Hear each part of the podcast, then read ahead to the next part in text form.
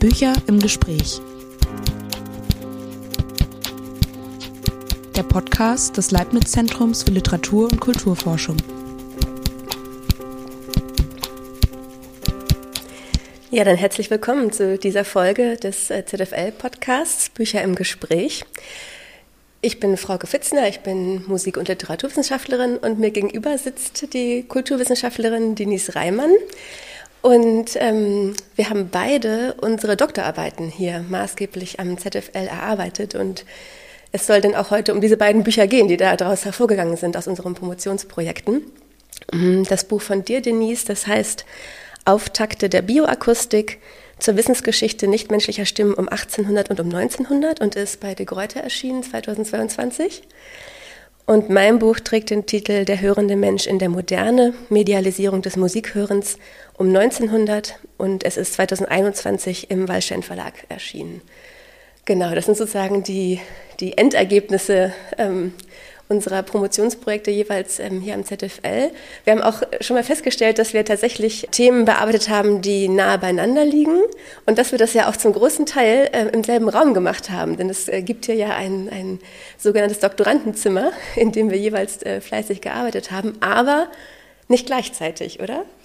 Genau, nicht gleichzeitig. Ich glaube, ähm, bei mir war es so, dass ich äh, genau 2014 angefangen habe und 2014 war, glaube ich, äh, deine Zeit zu Ende. Ja, genau, ich glaube, du hast ja. bis 2013 ja, ähm, bist du hier gewesen und äh, genau. Also du bist sozusagen genau die Generation vor mir. Haben wir direkt nacheinander hier nacheinander, gearbeitet. Genau. Und ich weiß noch, wie ich äh, hier war. Das waren die allerersten Tage.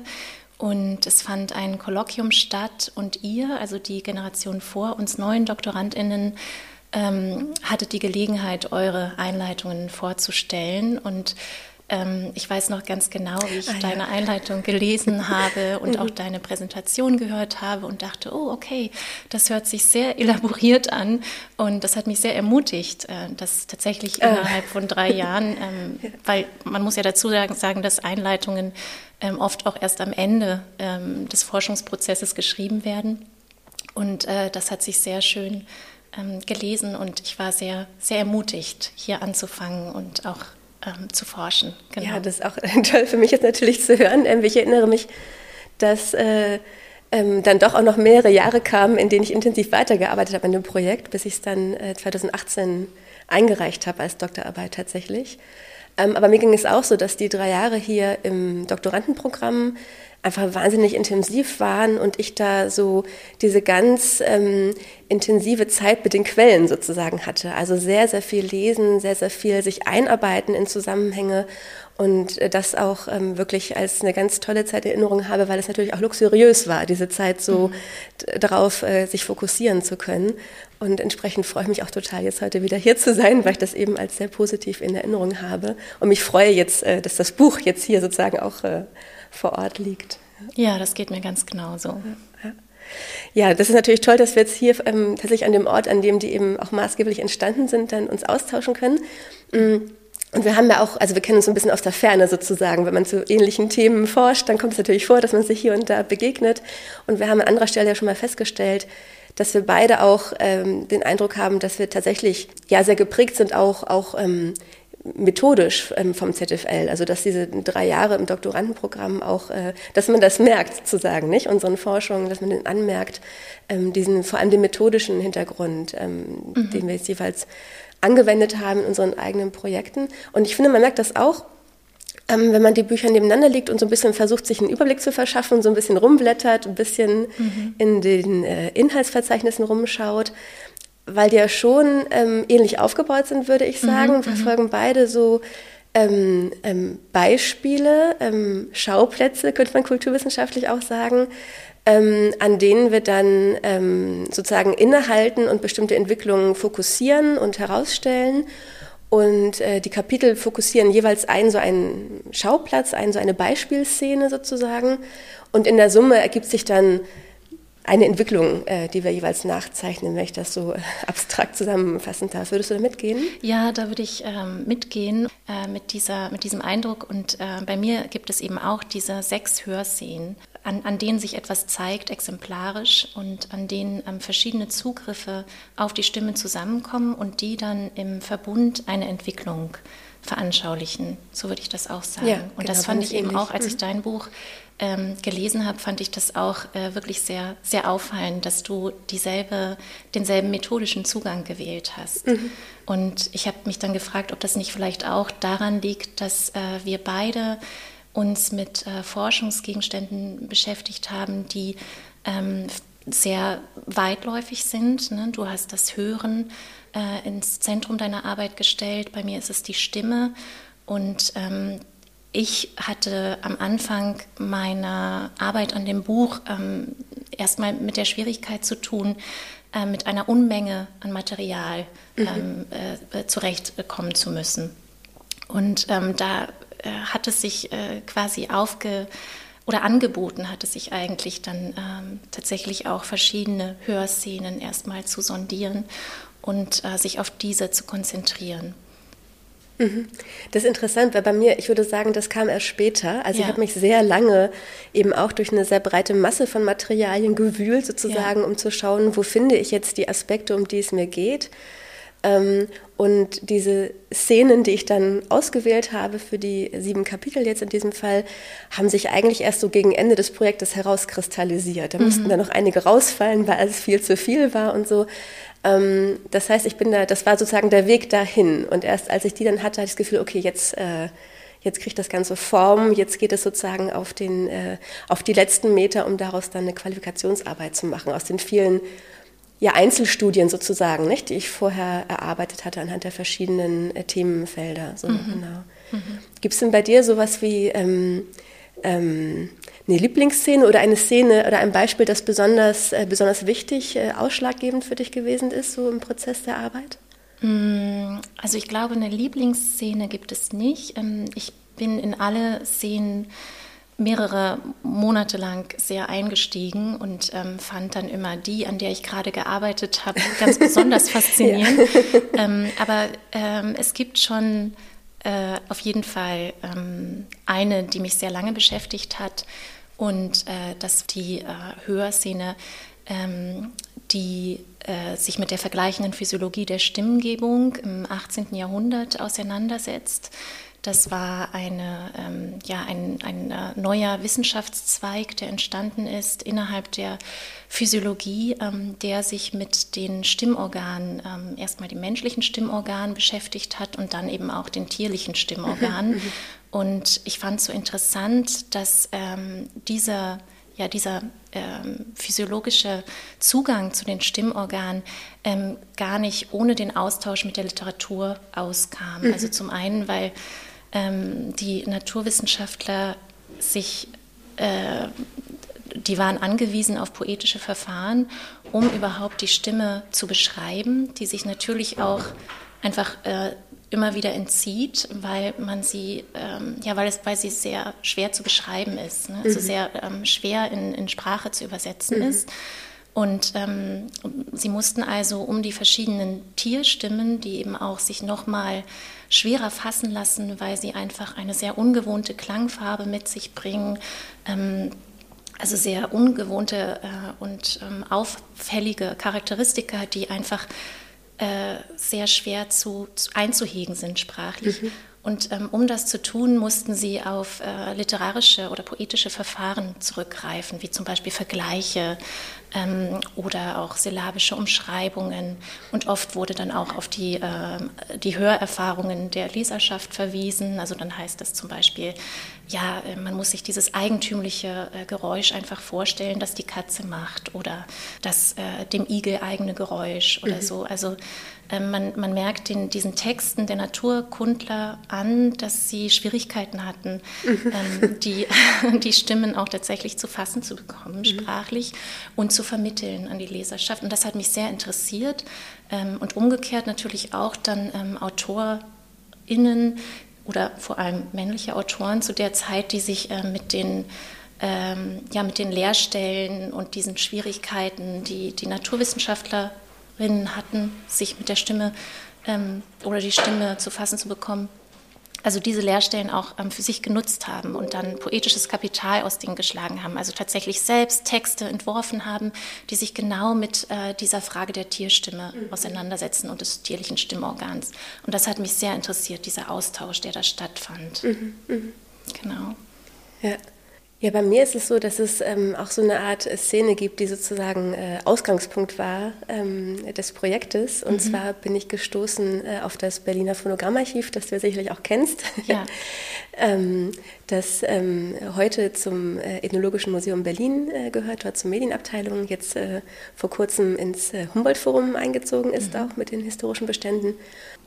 Es ist so, dass ich, ähm, wenn ich ganz kurz ausholen darf, äh, im Studium so auf das Themenfeld äh, gekommen war, wie hängen eigentlich Mediengeschichte und das Entstehen der neuen Musik, der, der atonalen Musik äh, zusammen. Das war etwas, was für mich, ich hatte Musikwissenschaft studiert und dann ähm, Literaturwissenschaft und hatte mich viel eben mit Kulturwissenschaften um 1900 beschäftigt und für mich lag das so auf der Hand, dass das irgendwie im Bezug stehen musste zueinander, weil sozusagen diese, diese Erneuerung in der Musik mhm. äh, für mich äh, irgendwie im Zusammenhang stand mit den neuen Medientechniken. Das, ich hatte immer das Gefühl, das kann doch kein Zufall sein, dass das so in, im ähnlichen Zeitraum passiert und habe aber im musikwissenschaftlichen Studium da quasi nichts zu gefunden. Und das war dann so irgendwie der Ausgangspunkt zu sagen, ich, ich schaue, ob ich daraus ein Promotionsprojekt mache, aus dieser Frage. So, wie gibt es da Zusammenhänge und wenn, wie?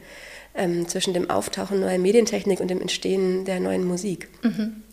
Und dann bin ich ähm, auf das Berliner Phonogrammarchiv gestoßen und dachte, ah, das könnte, das könnte was sein sozusagen, ein so ein Angelpunkt, von dem aus ich dann anfangen kann. Mhm. Ähm, denn mir ging es so wie vielen, ähm, die sich mit der Geschichte des Archivs beschäftigen, dass mich das auch sehr fasziniert hat, die Vorstellung, dass ähm, die Personen, die dort gearbeitet haben, vor allem Erich Moritz von Hornbostel, der das ab 1905 geleitet hat bis 1933, als er dann fliehen musste vor Nationalsozialisten, dass der da im Archiv saß und phonographische Walzen in Empfang genommen hat, die ihm geschickt worden sind aus aller Welt. Ähm, ähm, das Archiv hatte dafür gesorgt, dass möglichst viele Reisende, die von Deutschland aus äh, in die Welt gegangen sind, ähm, in verschiedene Regionen der Welt ähm, Phonographen und Walzen mitnehmen und die möglichst bespielen mit, mit äh, Musikaufnahmen vor allem und äh, die zurück nach Berlin bringen oder schicken. Mit dem Anliegen dann also, dass man dort in diesem Archiv eben so eine vergleichende Forschung äh, aufbauen, aufbauen wollte. Und äh, diese Vorstellung, dass der Herr von Hornbostel da saß und diese ähm, Phonogramme in Empfang genommen hat und dann äh, die Walze sozusagen auspackt und zum ersten Mal in das Gerät äh, einsetzt und abspielt und überhaupt nicht weiß, was da jetzt kommt und ob er das, was da jetzt zu hören ist, irgendwie ähm, einordnen kann, ob er das irgendwie in Bezug setzen kann zu den Dingen, die er kennt und wenn nicht, wie er damit umgeht. Mhm. Ähm, und im Grunde würde ich sagen, aus dieser Spannung ist dann auch diese ganze Methodik der vergleichenden Musikwissenschaft entstanden. Ähm, diese Situation äh, fand ich unglaublich faszinierend. so, da bin ich ja. eben, wie gesagt, nicht die Einzige. Da gab es dann auch schon Forschung dazu, die eben die Geschichte des Archivs rekonstruiert haben. Aber für mich war dann eben entscheidend, welche Rolle spielt die Medientechnik da und wie verändert ähm, diese Gemengelage ähm, die Vorstellung davon, was Musik ist. So, wie, mhm. wie setzt sich das weiter fort? Wird das was da im Archiv passiert und an anderen Orten auf der Welt gleichzeitig ja auch passiert, es sind ja andere Archive auch in mhm. anderen äh, Metropolen entstanden, hat das Auswirkungen auf die Musikkultur oder, oder, und oder auf die Vorstellung davon, was Musik überhaupt ist. So, und das ist so eine Szene, die ich immer noch, auch wenn ich so in den, in, in den Quellenblättern immer so vor Augen habe, wie der da mhm. sitzt mhm, und irgendwie lauscht. Und du hast ja auch im Archiv gearbeitet, im Lautarchiv. Ähm, genau. Vielleicht kommen wir da gleich noch drauf. Da gibt es eine Verwandtschaft zwischen Lautarchiv und Berliner Phonogrammarchiv.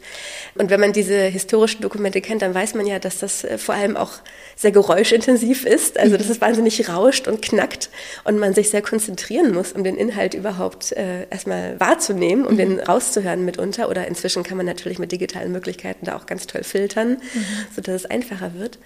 Aber wenn man dann diese Dokumente hört, ist es natürlich auch nochmal einfacher, sozusagen mittels dieses sinnlichen Eindrucks, des eigenen Hörens, sich da hineinzuversetzen, wie das gewesen sein mag, in der historischen Situation diese Quellen äh, sich anzuhören. Mhm.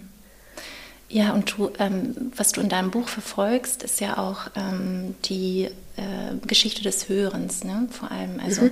ähm, kannst du da einen Bogen schlagen zu der Szene, die du gerade beschrieben hast, ähm, bis hin zur Frage, die dich dann angetrieben hat. Äh, mhm. Also wie verändert sich eigentlich das Hören und wie verändern sich auch äh, Positionen zum Hören?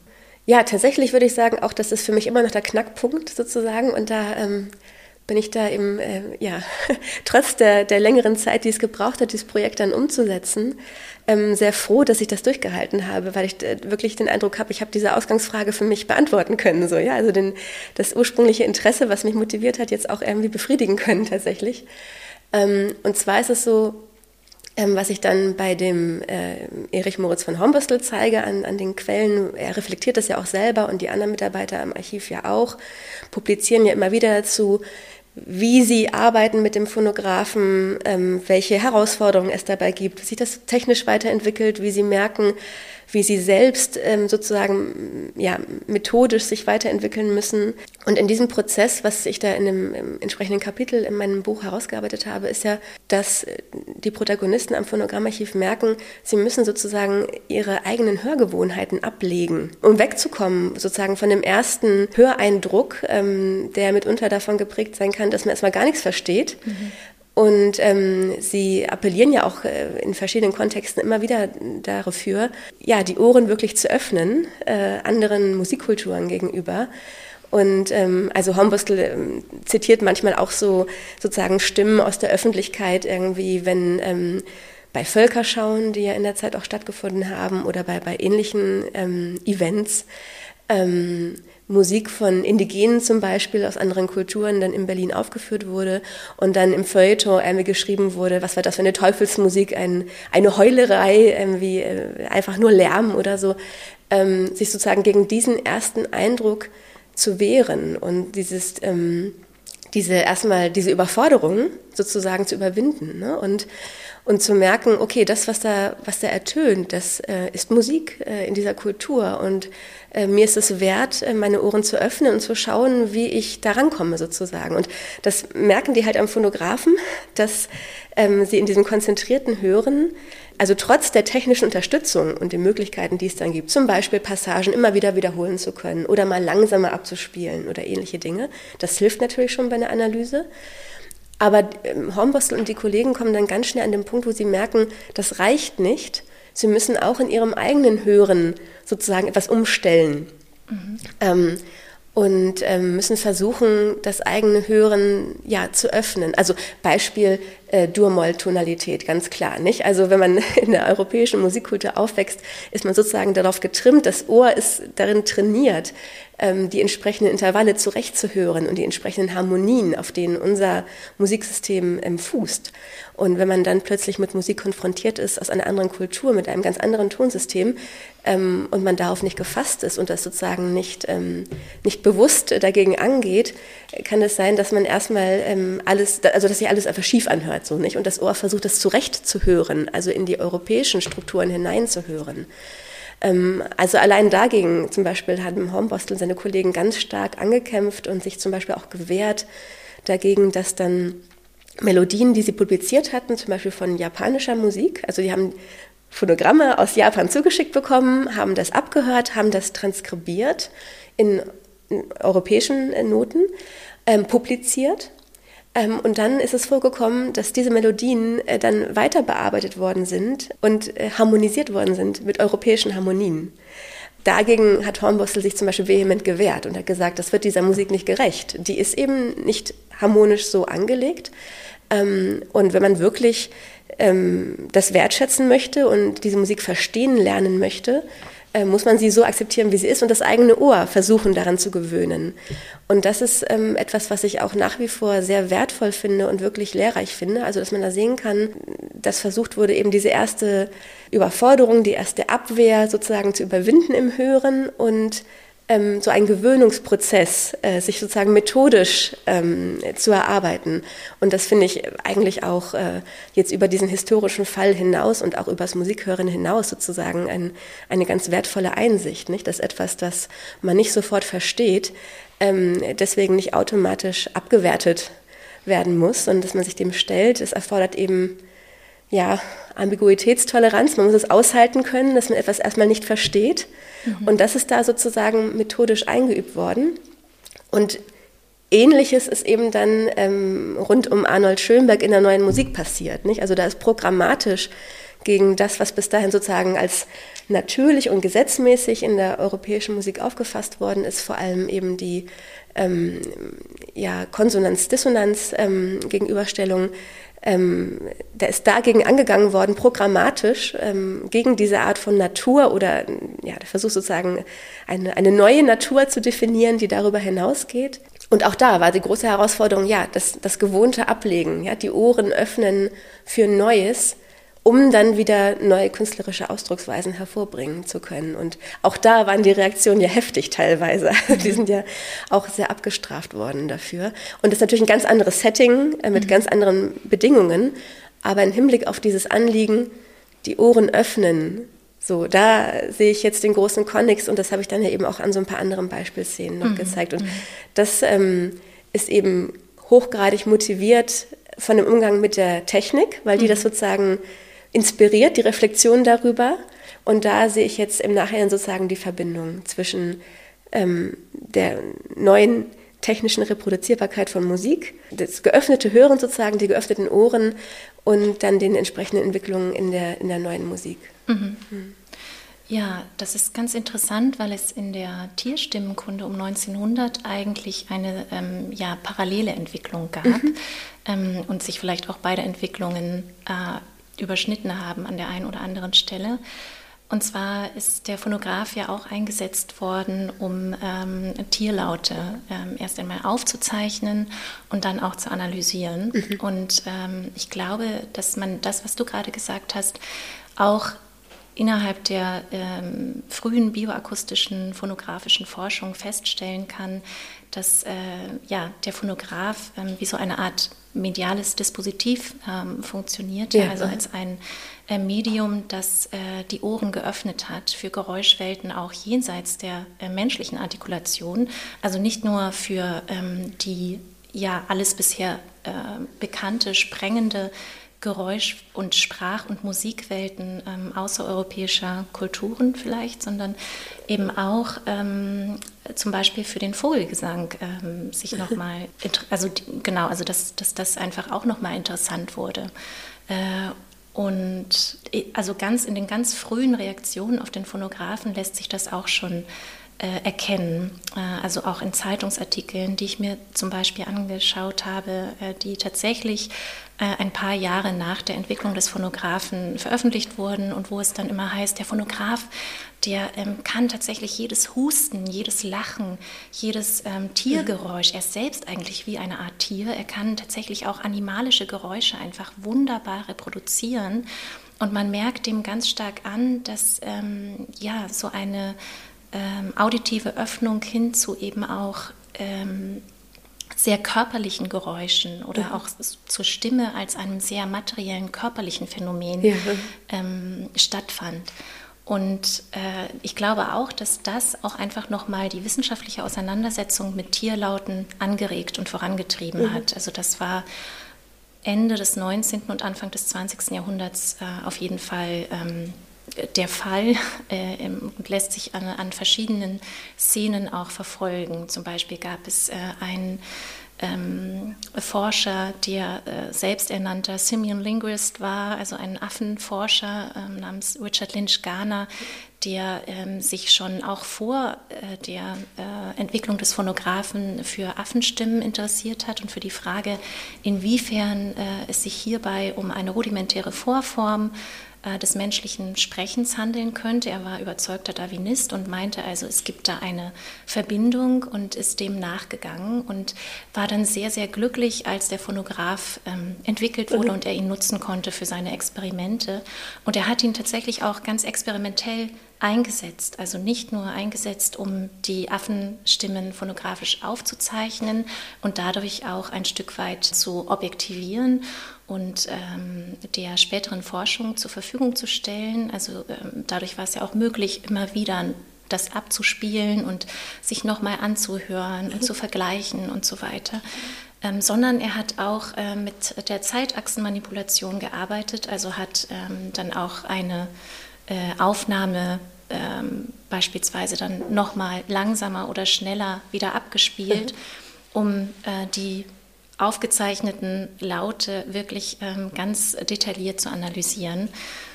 Und ähm, ja, es äh, gibt eben auch andere Szenen, äh, die darauf hinweisen, Anfang des 20. Jahrhunderts, dass der Phonograph tatsächlich äh, mit beigetragen hat zu so einer, äh, ja, wie du es auch so schön genannt hast, zu einem ähm, zu einer Öffnung der Ohren mhm. und einer Vervielfältigung des Klangspektrums, das interessant ist äh, für eine wissenschaftliche Untersuchung. Und ähm, mich ähm, hat aber dabei auch immer interessiert, also ich habe das auch immer festgestellt, diese, dieses große mediale A priori auch, was es gibt in dieser Forschung, also in der bioakustischen Forschung.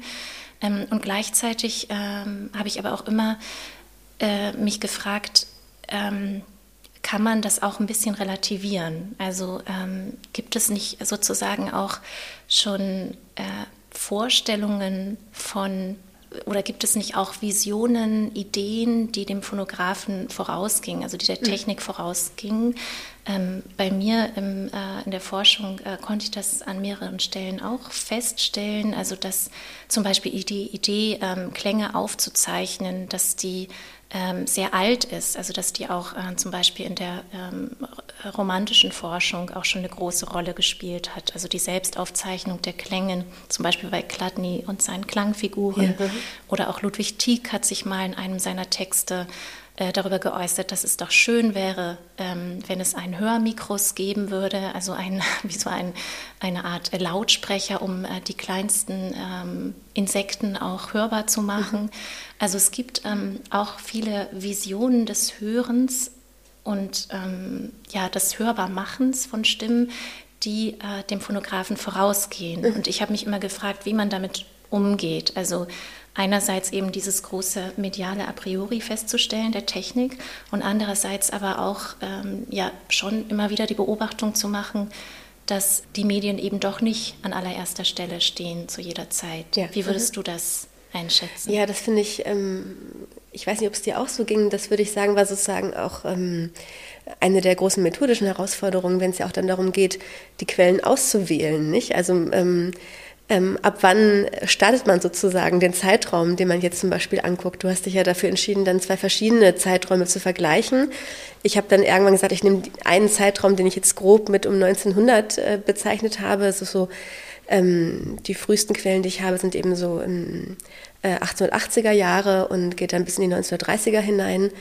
Ähm, und irgendwann muss man diese Grenzen ja ziehen, aber da spielte bei mir auch eine große Rolle die Frage, nehme ich jetzt nur Beispiele, wo sozusagen die technischen Medienapparaturen präsent sind. Ist das sozusagen der Marker, den ich jetzt nehme?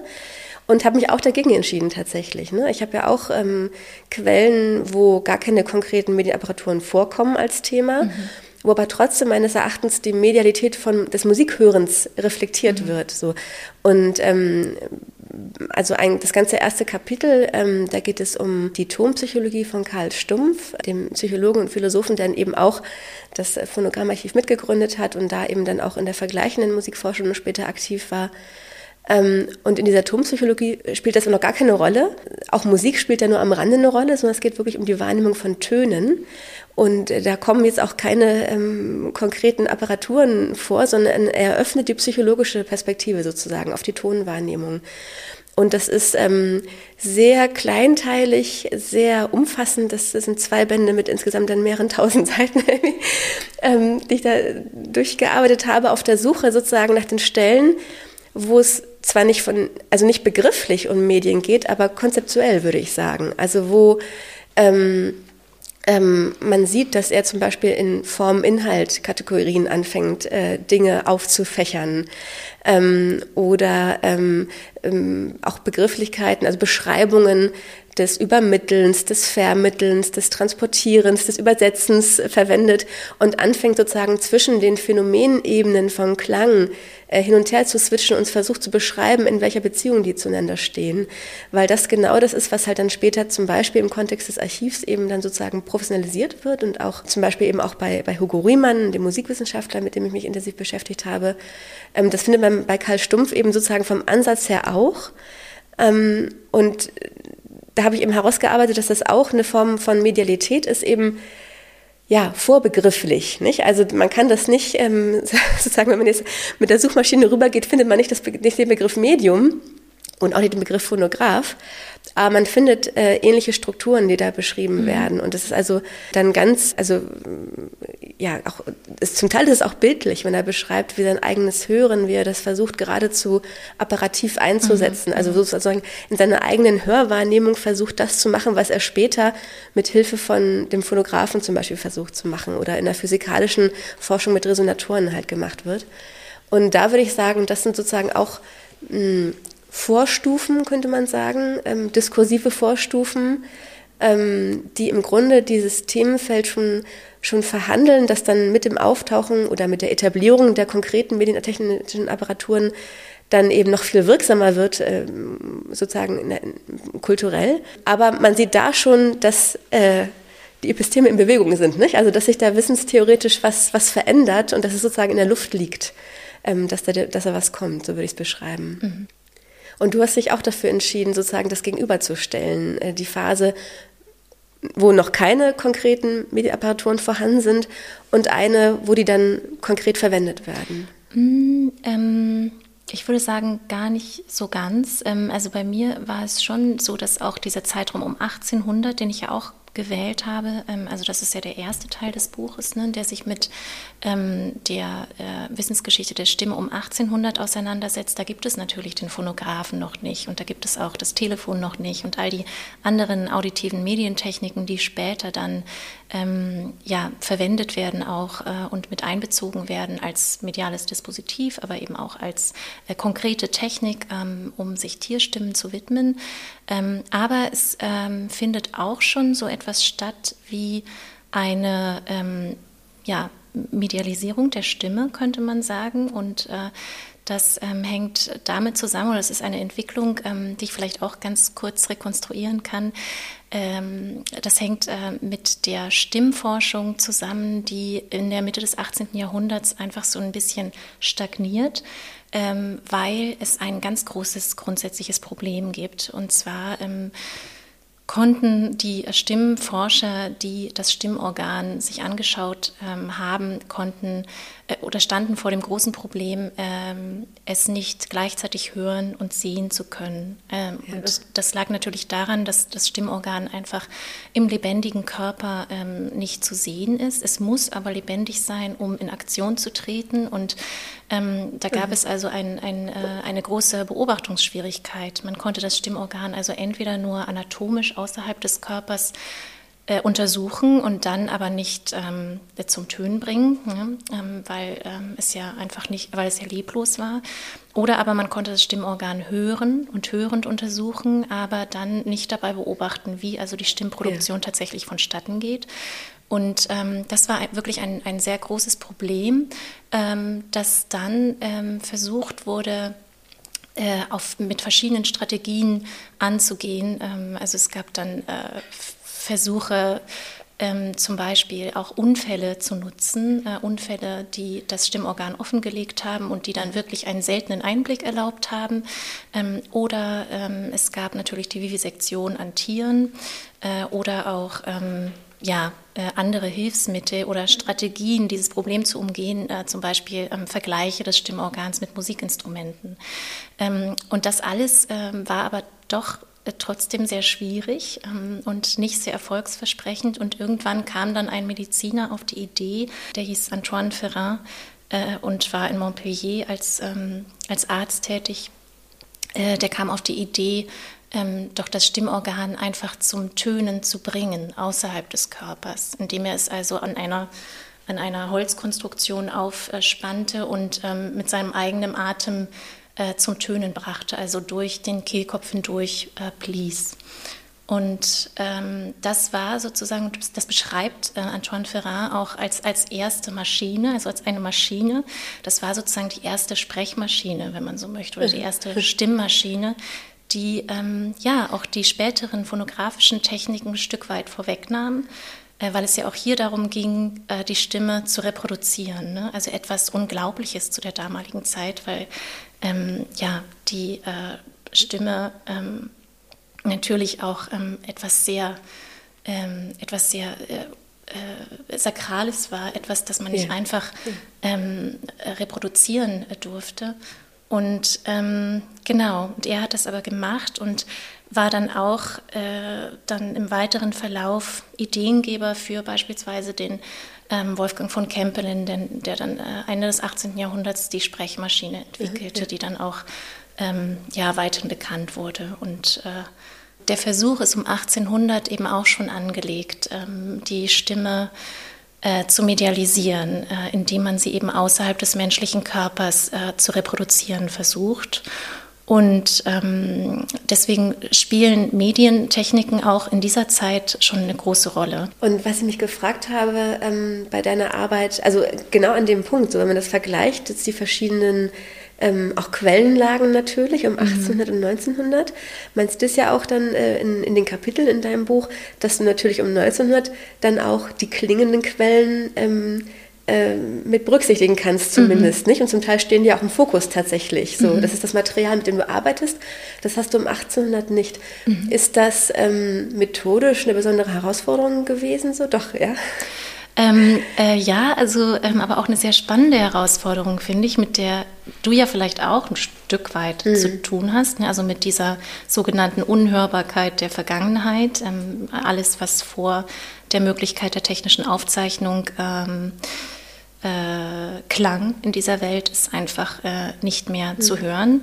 Ähm, und deswegen müssen wir auf, äh, als Historikerin auf ähm, Aufzeichnungen zurückgreifen, ähm, auf ähm, ja, wissenschaftliche ähm, Arbeiten, die sich mhm. mit diesen Klängen beschäftigt haben, äh, aber auch äh, auf andere Aufzeichnungen, Tagebuchaufzeichnungen, also Quellen, schriftliche Quellen, die diese Klänge ja. versuchen festzuhalten. Und das war schon für mich eine Herausforderung.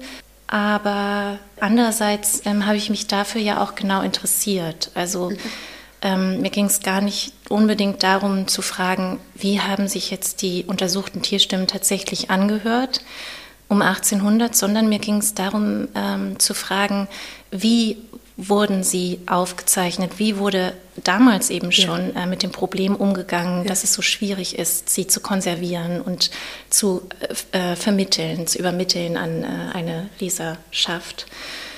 Und ähm, ja, das, äh, das hat mich ähm, damals sehr interessiert und es gab, oder das hat mich sehr interessiert und es gab ähm, damals eben innerhalb der vergleichenden Physiologie auch verschiedene Verfahren, mit den äh, diversen Entzügen der Stimme umzugehen. Ähm, also die ForscherInnen haben sich äh, zum Beispiel ja auch interessiert äh, für die Frage, wie äh, die äh, Stimmorgane von Tieren klangen, die sie noch nie gehört haben. Ne? Also die, deren ähm, ähm, Stimmorgane von Forschungsreisenden mitgebracht wurden ähm, und die nun äh, untersucht wurden, daraufhin, welche Stimmen sie produzierten. Also ja. so ähnlich wie man heute auch nicht genau weiß, wie, das ist vielleicht noch mal eine andere Dimension, aber wie Dinosaurier äh, ja. geklungen haben. Ne? Also da gibt es ja auch die große Frage, weil auch Stimmorgane da aber gar nicht erhalten äh, sind. Mm, und damals war es so, dass ähm, ja, es ganz, ganz viele äh, methodische Herausforderungen schon für die Wissenschaftler selbst gab, äh, die dann ähm, versucht haben, äh, ja, in so einer tastenden, fast tastenden Art und Weise diese bruchstückhaften Informationen, die sie hatten, zu kombinieren. Also sie wussten zum Beispiel von den sogenannten Heulaffen, dass sie ähm, ja eine besonders markante Stimme ähm, äußerten und konnten das dann mit ähm, einer gewissen äh, Höhle, die sie gefunden haben im Stimmorgan, in Beziehung setzen oder ähm, Sie äh, konnten bei, der, bei dem Kuckuck und äh, einer Eule eben äh, einen selben Muskel entdecken und wussten auch, dass äh, deren Stimmen ganz ähnlich klangen und konnten dann darauf schließen, dass dieser Muskel für diese Stimme auch eine besondere oh ja. Rolle spielte. Und das äh, war aber, also spielte sich sehr ähm, äh, mit, mit, einer sehr, mit einem sehr hohen Maß an Einbildungskraft ab, diese, diese Informationen eben auch zu kombinieren und darauf zu schließen, ja, welches, äh, äh, welches, welcher Teil im Stimmorgan verantwortlich ist für, welche, äh, für welches Charakteristikum der Stimme. Und das war das eine. Und das andere war ähm, ja die schon angesprochene Schwierigkeit, dann auch diese Stimmen zu beschreiben. Also auch äh, die Stimmen von den äh, Tierarten, die auch tatsächlich bekannt waren. Also das hat mich eher interessiert, mhm. ähm, wie, welche Schwierigkeiten eigentlich die damaligen Forscher hatten und wie sie mit diesen Schwierigkeiten umgingen, indem sie dann zum Beispiel eben auf diese poetischen Verfahren zurückgriffen. Äh, ja, Vergleich, auch ähm, zum Beispiel der Dompfaffe äh, rasselt wie eine Säge oder so. Ja. Also ähm, um in irgendeiner Weise diesen, dieses sich ähm, grundsätzlich entziehende, sehr fluide, nicht greifbare Stimme festzuhalten, bevor es phonografisch möglich war. Mhm. Und dann bei den phonografischen Aufnahmen, mit denen du auch gearbeitet hast, äh, aus dem Lautarchiv eben, äh, das Kapitel habe ich natürlich mit groß, besonders großem Interesse dann äh, gelesen. Ähm, weil das natürlich dann, also ähnliche Quellen sind wie die, mit denen ich mich eben auch beschäftigt habe. Mhm. Ähm, da gibt es ja eben Aufnahmen von Tierlauten aus verschiedenen Kontexten, zum Beispiel ähm, von Zootieren, das hast du ausführlich dargestellt. Und ähm, war es da so, also da hast du die ähm, historische Aufnahme, die inzwischen ja digitalisiert vorliegt, die man dann in Ruhe sich anhören kann. Und dann gibt es dazu schriftliche Unterla Unterlagen, diesen sogenannten Personalbogen, der dann auch äh, ausgefüllt worden ist mit den Daten der Tieren tatsächlich. Ähm, und sozusagen, das war dann, stelle ich mir vor, das Quellenmaterial, mit dem du gearbeitet hast, oder gab es darüber hinausgehend auch noch irgendwas an, an, an inhaltlichen Quellen, an Transkriptionen, ähm, oder musstest du daraus dann deine Beobachtungen entwickeln? Ähm, das ist eine sehr gute Frage, finde ich, weil hm, die auch nochmal darauf anspielt, wie schwierig es eigentlich ist, mit Tondokumenten ja. umzugehen, die teilweise eben auch gar nicht kontextualisiert genau, sind. Ja, ne? Also das ja. ist wahrscheinlich auch ein Problem, mit dem du auch zu tun hattest, kann ich mir vorstellen. Mm, also die natürlich nicht so aufbereitet sind, dass man sie sofort ähm, einordnen kann, dann 100 Jahre später, sondern die ähm, ja eben dann mit Personalbogen kommen. Also zu jeder Tierstimmenaufnahme im Berliner Lautarchiv gab es dann einen Personalbogen. Da wurde dann die Herkunft der Tiere ähm, dokumentiert, der Name auch oft der Tiere, ähm, auch äh, besondere ähm, Eigenschaften der äh, geäußerten Stimmen und auch Aufnahmeleiter und all diese Informationen, aber darüber hinaus äh, mhm. konnte man nicht viel über den Aufnahmekontext erfahren und äh, über auch das Interesse, das dahinter ja. stand. Ne? Warum gibt es die eigentlich, die Aufnahmen? Warum gibt es die ja. eigentlich, genau. Und das war auch damals, ähm, das habe ich ähm, noch im Studium, bin ich diesen Aufnahmen begegnet, äh, im Berliner Lautarchiv, diesen wirklich tatsächlich nur 20, um die 20 Tierstimmenaufnahmen im ähm, ja eigentlich ähm, vor allem menschliche Sprach- und Musikerzeugnisse ähm, beherbergenden Lautarchiv und die haben mich dann auch sehr irritiert und äh, fasziniert und dann auch nicht mehr losgelassen. Und das war auch so ein bisschen der Schlüsselmoment, mich mit ähm, dem historischen Umgang mit Tierstimmen ah, ja. zu beschäftigen und ja. da weiter zu forschen. Genau.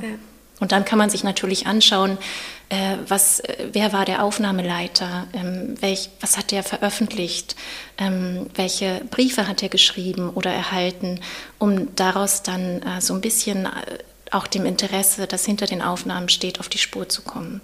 Aber das heißt, das sind schon Quellenbestände, wo du relativ wenig ähm, textliches Zusatzmaterial dann zur Verfügung hattest. Ja, genau, ja, das stimmt, ja. ja. ja.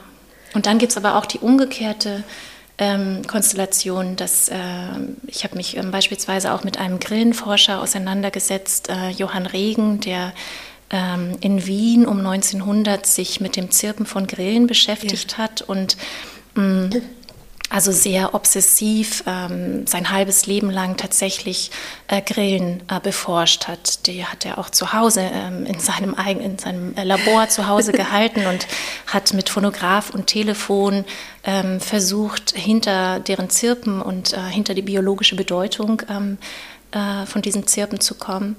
Und er hat äh, tatsächlich äh, auch ganz viel Text verfasst, also hat ähm, ganz viele Aufsätze veröffentlicht und ähm, auch es gibt unzählige, ich war dort im Archiv in seinem Nachlass, unzählige äh, Dokumente, Tagebücher, in denen er alles Mögliche notiert, also auch nicht nur seine Forschungen ähm, zu Grillen festhält, sondern ähm, ja auch äh, jede Radiosendung, die er gehört hat. Und also es ist ähm, ein ganz äh, großes, ähm, äh, ein, ein ähm, ganz, ganz, viele Texte sind da einfach vorhanden und ähm, keine Aufnahme hat sich aber erhalten, keine ah, okay. Tonaufnahme. Und ähm, also es geht sozusagen ja. auch dieser Situation. Ja.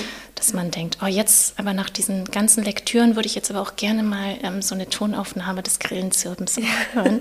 Und das ging da nicht. Und da weiß man nicht, was mit denen passiert ist. Die sind verschollen. Aber generell ist das natürlich auch ein großes Problem, ne? wenn man äh, mit Aufnahmen zu tun hat. Vielleicht kannst du darüber auch noch mal erzählen, äh, die sich nicht von selbst erschließen. Also tatsächlich habe ich mich dann dazu entschieden, die nur am Rande zu berücksichtigen, sondern wirklich die Beispiele dann zu nehmen, ähm, bei denen ich ähm, auch tatsächlich so die schriftliche Dokumentation habe und auch sozusagen auch die schriftliche Reflexion. Also zum Beispiel beim Berliner Phonogrammarchiv eben Texte, die erstens also publiziert worden sind. Es mhm. sind ja ganz häufig eben dann so kleine Studien veröffentlicht worden von Karl Stumpf, von Erich Moritz von Hornbostel, von Otto Abraham, einem weiteren Mitarbeiter in dem Archiv, wo dann die Phonogramme äh, eben abgehört, transkribiert worden sind, äh, dann publiziert auch mit so mal mehr, mal weniger weitergehenden Einordnungen dazu oder Thesen dazu. Und ich habe mich auf diese Beispiele dann ähm, bezogen, weil ich auch gemerkt habe, dass das methodisch sozusagen nochmal ein ganz anderer Vorgang wäre, äh, habe ich das dann sozusagen ausgegliedert. So die, die Aufnahmen, zu denen ich so wenig ähm, Kontextmaterial hatte, dass ich da eben ganz anders hätte vorgehen müssen. Mhm. Aber es liegt daran, dass ich eben auch dann im, im Prozess ähm, der Erarbeitung ähm, dann ganz klar gemerkt habe, ich möchte philologisch arbeiten. Also mhm. das ist sozusagen, das ist die Ebene, auf der ich ähm, die, ähm, wie soll ich sagen, die Wissensstückchen, die ich jetzt versuche zusammenzusetzen, finden kann. Also dafür brauche ich sprachliche Zeugnisse, mhm. so zumindest Notizen. Ähm, auch im Berliner Phonogrammarchiv gibt es ja sogenannte Journale, die ausgefüllt mhm. worden sind. Leider nicht immer, aber hier und da gibt es die. Oder eben Randbemerkungen in den Publikationen, wo man dann ähm, erfährt, ähm, wie die Forscher selber ähm, registrieren, dass sich ihr Hören ändert oder was sie ausprobiert haben, nicht? Und diese, diese Spuren habe ich gesammelt und daran eben diese Veränderung im Hören dann zusammenzutragen. Mhm. Und ähm, auf diesem Wege bin ich dann eben auch dazu gekommen, weniger die tatsächlich akustischen Quellen zu verwenden, sondern eher sozusagen als Ergänzung und auch um mich rückzuversichern. Also was ich schon gemacht habe, ist dann mir die Sachen anzuhören im Archiv und das sozusagen abzugleichen mit dem, was ich glaubte, verstanden zu haben aus den schriftlichen Quellen. Nicht? Also, dass das wirklich auch zusammenpasst. Und, oder andersrum, da, wo es dann Differenzen gab, eben zu gucken, ah, woran liegt das? Habe ich den Text richtig verstanden? Ähm, oder war es anders gemeint? Ähm, oder ist da wirklich auch eine epistemische Lücke an der mhm. Stelle, was ja auch interessant ist? Ähm, und dann bin ich viel mehr dazu gekommen, eben noch andere Sorten von schriftlichen Quellen zu benutzen, zum Beispiel eben populärwissenschaftliche Veröffentlichungen, mhm. die dann sozusagen weiter bearbeitet haben, die jeweils, ähm, die jeweils neuen Ideen äh, zum, zum Musikhören. Also zu Fritz Kahn habe ich ja zum Beispiel auch ein Unterkapitel. Mhm. Ähm, den kennt man ja von diesem berühmten Motiv Der Mensch als Industriepalast und er hat eben auch ein Buch oder eine, eine Buchreihe war das, veröffentlicht Das Leben des Menschen. Da gibt es ähm, ein, einen Band zum Ohr Mhm. Und ähm, das ist erstmal sozusagen, wenn man das jetzt neben Bücher wie die von Karl Stumpf oder Erich Moos von Hornbostel legt, ein ganz anderes, ganz andere Textsorte und ähm, ganz andere Art von Quelle und ähm, ja, ein ganz anderes kulturelles Zeugnis. Aber ich habe gemerkt, mit einem philologisch-kulturwissenschaftlichen ähm, Vorgehen kann ich zeigen, dass da diskursiv dieselben Dinge in der Zeit äh, passieren. Dass ja. also das Musikhören medialisiert wird, teilweise indem konkrete Medienapparate eine Rolle spielen, teilweise aber eben auch nicht. Ähm, und das habe ich mir dann entschieden, das sozusagen dann zusammenzubringen und diese, diese Entwicklung aufzuzeigen mhm. und habe dafür dann viele andere interessante Quellen oder viele andere, ja, zum Beispiel eben Aufnahmen, die äh, aus, aus mannigfaltigen Gründen interessant werden zu vertiefen, dann aus dem Projekt rausgenommen. Und dann, mhm. wir hatten anfangs darüber gesprochen, dass man irgendwie, wenn man anfängt, eine riesige breite Masse von potenziellen Quellen hat und erstmal rausfinden muss, ähm, welche nimmt man denn jetzt, um das auch deutlich zu machen, was mhm. einem wichtig ist. Ähm, und dieser Auswahlprozess, äh, da sind dann ganz viele der, der akustischen Quellen tatsächlich rausgefallen mhm. bei mir. So. Und die, äh, wie das so ist, versuche ich dann äh, nach und nach diese losen Enden dann noch, noch fertigzustellen, aber nicht, haben nicht Eingang in dieses Buch dann gefunden ja, an ja. der Stelle. Genau. Ja. Ja, tatsächlich ist das, würde ich sagen, auch methodisch das, was mich auch besonders stark hier mit dem ZFL verbindet. Also diese sozusagen einerseits ähm, diese Kombination einerseits Quellen aus sehr unterschiedlichen kulturellen Bereichen zu nutzen, damit gezielt an die Übergänge verschiedener Wissensbereiche zu gehen ähm, da ähm, ja so Detailstudien ähm, durchzuführen, ganz genau zu schauen, wie wird etwas ausgedrückt, wie verändern sich Konzepte und das aber letztlich doch dann mit eben vor allem einem philologischen Vorgehen. Mhm. Das habe ich so in, der Zeit hier im ZFL-Doktorandenprogramm einfach auch ja, irgendwie gelernt und mir sozusagen abgeguckt von den anderen Projekten, die in der Zeit hier so stattgefunden haben. Und das ähm, ja, war dann für mich sehr überzeugend, um auch diesen interdisziplinären Spagat irgendwie ja, zu schaffen. Nicht? Also das kennst du sicherlich auch. Ähm, dass, äh, mir ging es so, die Quellen, die ich verwendet habe, teilweise waren die tatsächlich auch sozusagen eher unbekannt, gab es ja erst sehr wenig Forschung dazu. Teilweise sind es Sachen, wo es schon Forschung gibt. Ich habe ja zum Beispiel auch diesen sehr bekannten Text von Rilke, das Urgeräusch, ähm, auch nochmal ausführlich analysiert, obwohl es ja schon massenweise literaturwissenschaftliche und sozusagen medienhistorische Betrachtungen von gibt. Ähm, ähm, aber ich wollte es eben gerne machen, um da Verbindungen zeigen mhm. zu können zu anderen Quellen, eben aus, also die sozusagen sonst meistens in anderen Fachwissenschaften behandelt werden, vor allem eben der Musikwissenschaft in meinem Fall jetzt, ja. nicht? Dass eben das, ähm, was vielleicht eine, eine seltenere Kombination ist, dass ich jetzt in einer Reihe von ähm, Personen und Quellen hier ähm, genutzt habe, die eben bisher vor allem in der Musikwissenschaft eine Rolle gespielt haben ja. und nicht so, nicht so häufig zusammengebracht worden sind mit Quellen, die in der Literatur, Kulturwissenschaft oder in der Medienwissenschaft bearbeitet worden sind. Mhm. Und ähm, das äh, fand ich ungemein reizvoll und wichtig, um diese Ausgangsfrage, die ich hatte, mhm. irgendwie beantworten zu können. Aber hat sich dann doch als eine relativ große Herausforderung ja. entpuppt. Deshalb, da war ich ehrlich gesagt nicht drauf gefasst, als ich angefangen habe, ja. dass es einmal schwierig ist, methodisch das wirklich alles sauber zu verbinden, dass das auch, ähm, dass, dass die Ergebnisse der Einzelstudien auch zueinander passen sozusagen, mhm. ja, dass man da zeigen kann, wie das ineinander greift. Ähm, und auch was, äh, ja, was einfach auch das Publikum betrifft, äh, dieser Arbeit jetzt. Also tatsächlich habe ich gemerkt, dass ich die einzelnen Kapitel ein bisschen für verschiedene Publika geschrieben habe. Mhm. Also weil ich jetzt äh, vermute, wenn ein Musikwissenschaftler zu dem Buch greift, sieht er gleich, ah, da gibt es ein Kapitel zu Hugo Riemann mhm. und eins zu Heinrich Besseler, auch ein Musikwissenschaftler, und eins zu Arnold Schönberg. Und die anderen Sachen werden dann vielleicht gar nicht zur Kenntnis genommen. Und das wäre natürlich schade. Ähm, und andersherum wird ein, ein ähm, Wissenschaftshistoriker sich vielleicht auf das Kapitel zu Karl Stumpf äh, stürzen und die mhm. anderen Sachen irgendwie nicht so interessant finden. Ähm, und es war nicht so einfach, da eine Balance zu finden, das einerseits auch ein bisschen zu bedienen, weil ich möchte ja, dass das Buch auch in den jeweiligen äh, Fachwissenschaften zur Kenntnis genommen wird. Und gleichzeitig war das Anliegen aber ein ganz anderes, nämlich einen genuinen interdisziplinäres im kulturwissenschaftlichen Sinne. Und das, äh, das war ein großer Balanceakt, der also vielleicht auch dann eben diese Jahre gebraucht hat, ja, das weiter irgendwie auszuklügeln und eben ja in so eine Balance zu bringen und dann auch in eine Darstellungsweise zu bringen, die dann eben für verschiedene Leute ähm, dann ergiebig sein kann. Mhm. Und ich, ich führe das gerade aus, weil ich den Eindruck bei deinem Buch auch so ein bisschen hatte, dass natürlich ähm, man sich vorstellen kann, dass es für jetzt ähm, Wissenschaftler aus verschiedenen ähm, Fachdisziplinen interessant sein kann, da ähm, zu lesen und jeweils anzuschließen an die jeweiligen Diskurse in den Fachwissenschaften. Ähm, wie war da so bei dir sozusagen die Strategie? Hast du versucht, möglichst alles anzuschließen oder hast du versucht, da irgendwie so ein, so ein Mittelding zu finden oder das ganz anders aufzuziehen? Ist deine Arbeit eine, eine kulturwissenschaftliche, würdest mhm. du das sagen? Ja, ich würde ja. das auf jeden Fall sagen. Ähm, ja, genau. Also ähm, ich glaube auch, dass unsere Arbeiten da sehr oder unsere Bücher da sehr ähm, viele Parallelen besitzen, was das mhm. Methodische betrifft. Und das hatten wir eingangs auch schon angesprochen.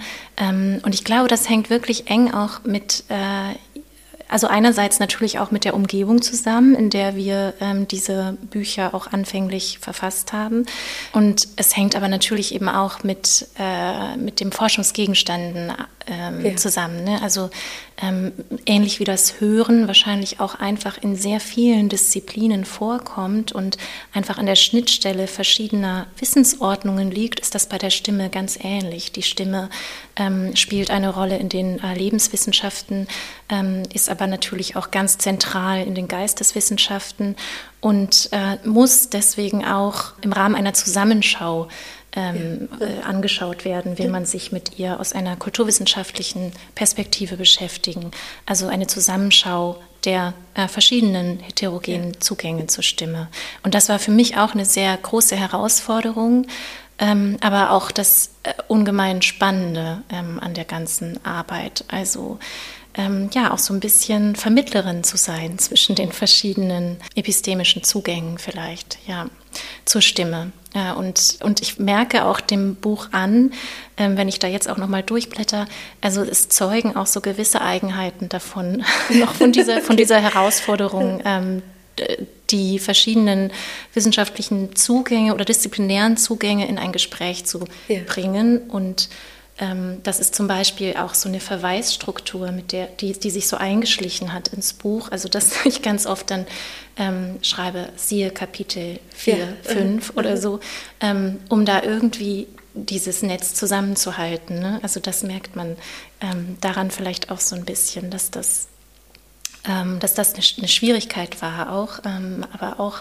unheimlich faszinierend war, die äh, ja einerseits zum Beispiel Erzählungen ähm, über die Stimme mit eben äh, wissenschaftlichen Erkundungen der Stimme zusammenzubringen. Also und dann dadurch ja auch ja neues Wissen hervorzubringen. Zum Beispiel ähm, habe ich mich mit dem gestiefelten Kater von Ludwig Tieck beschäftigt und habe dann ähm, gedacht, das ist ja wirklich interessant. Ähm, da wird ja auf die zeitgenössische Stimmforschung äh, verwiesen, implizit, weil es da eben auch um das Stimmorgan des äh, Katers geht und ob, also ob man das vielleicht mal auseinandernehmen könne, heißt es dann in der Erzählung.